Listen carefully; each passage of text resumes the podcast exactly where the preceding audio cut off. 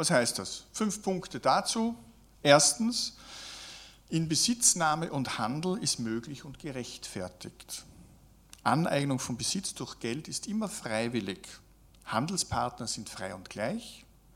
Jede Einschränkung dieses Prinzips ist eine Einschränkung der persönlichen Freiheit.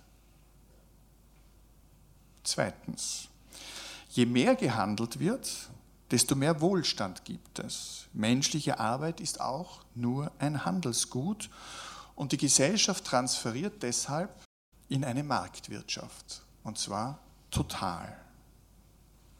Nächster Punkt. Gewinne und Ersparnisse sind zwei Seiten derselben Medaille. Gier ist der Geiz der Reichen und der Geiz ist die Gier der Armen. Dies sind Ureigenschaften, die uns vor dem Markt alle gleich machen. Nächster Punkt. Kapital, Arbeit und Güter sollen überall in ungehindertem Wettbewerb stehen. Qualität spielt keine Rolle. Letzter Punkt. Alles, was in dieser Konkurrenz nicht wertschöpfend ist, ist sinnlos und existiert nicht. Das sind die Maximen des Kolonialismus und Imperialismus heute als weltumspannende Totalität.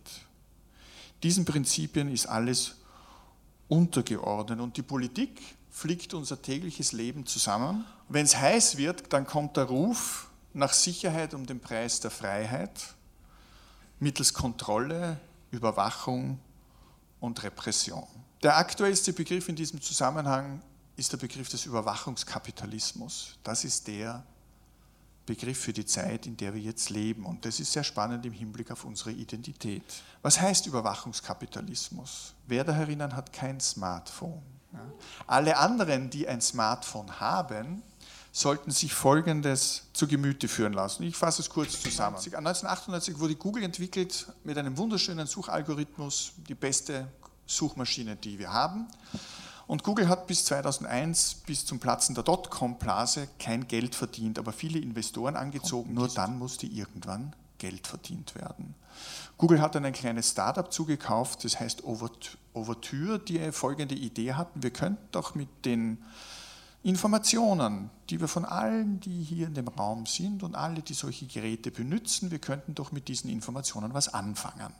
Google war das am Anfang relativ egal, das heißt, die Suchmaschinen haben so funktioniert, Sie suchen was, Google gibt Ihnen das Ergebnis und je öfter Sie suchen, desto besser wird das Ergebnis, weil die Suchmaschine sich merkt, woran Sie Interesse haben.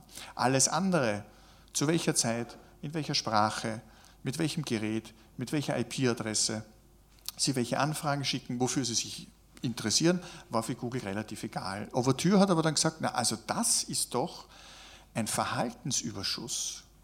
Und jetzt bringen sie Verhalten in der Relation zu ihrer Identität. Sie verhalten sich immer. Sitzt irgendjemand hier nicht freiwillig?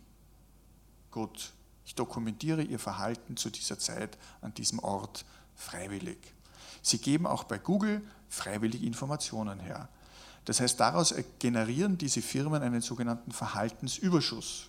Die versprechen ihren Geschäftspartnern, dass sie wissen, wer sich wann wofür interessieren wird. Das heißt, dass der Imperativ all dieser Organisationen und dieser Firmen ist Extraktion um jeden Preis. Das heißt, sie wollen von ihrer Identität so viel wie möglich in Erfahrung bringen. Das geht bis in das Intimste der menschlichen Erfahrungen hinein, wenn wir jetzt an äh, Fitnessarmbänder und sonstigen Monitoring-Instrumenten äh, denken, die Herzschlag, Atmung, Transpiration, ihre Affekte. Es ist weniger wichtig, was Sie Alexa sagen, sondern es ist wesentlich wichtiger, wie Sie es Alexa sagen. Das heißt, auch Ihre momentane Empfindung kann errechnet werden und daraus können Produkte entwickelt werden. Das heißt, wir befinden uns in einer Zeit, wo unsere Identitäten Rohdaten sind und wo wir, wo unser Selbst gerendert wird. Jeder, der sich mit äh, Videoerstellung schon einmal beschäftigt hat, weiß, was Rendering ist.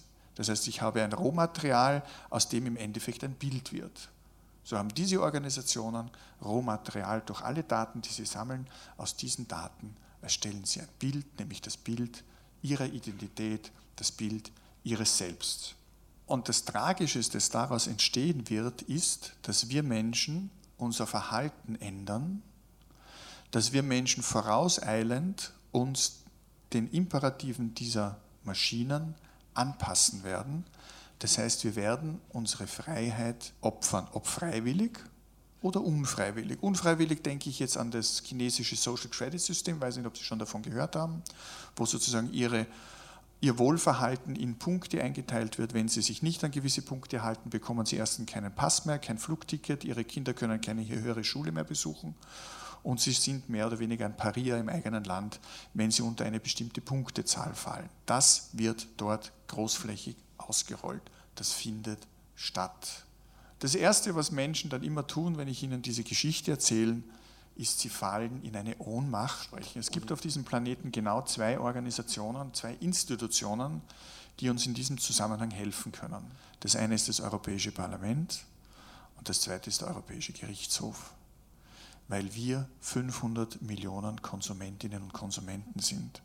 Und davor geht sogar Google, Facebook und so weiter in die Knie. Weil dann kann sich vielleicht noch etwas ändern und dieses dystopische Bild, das ich jetzt gezeichnet habe, wird sich vielleicht nicht in dieser Radikalität auswirken. Die Frage ist, Dystopie, Utopie, Retrotopia. Ich möchte Virginia Woolf zitieren. Die Zukunft liegt im Dunkeln, was im Ganzen gesehen das Beste ist, was man von der Zukunft sagen kann.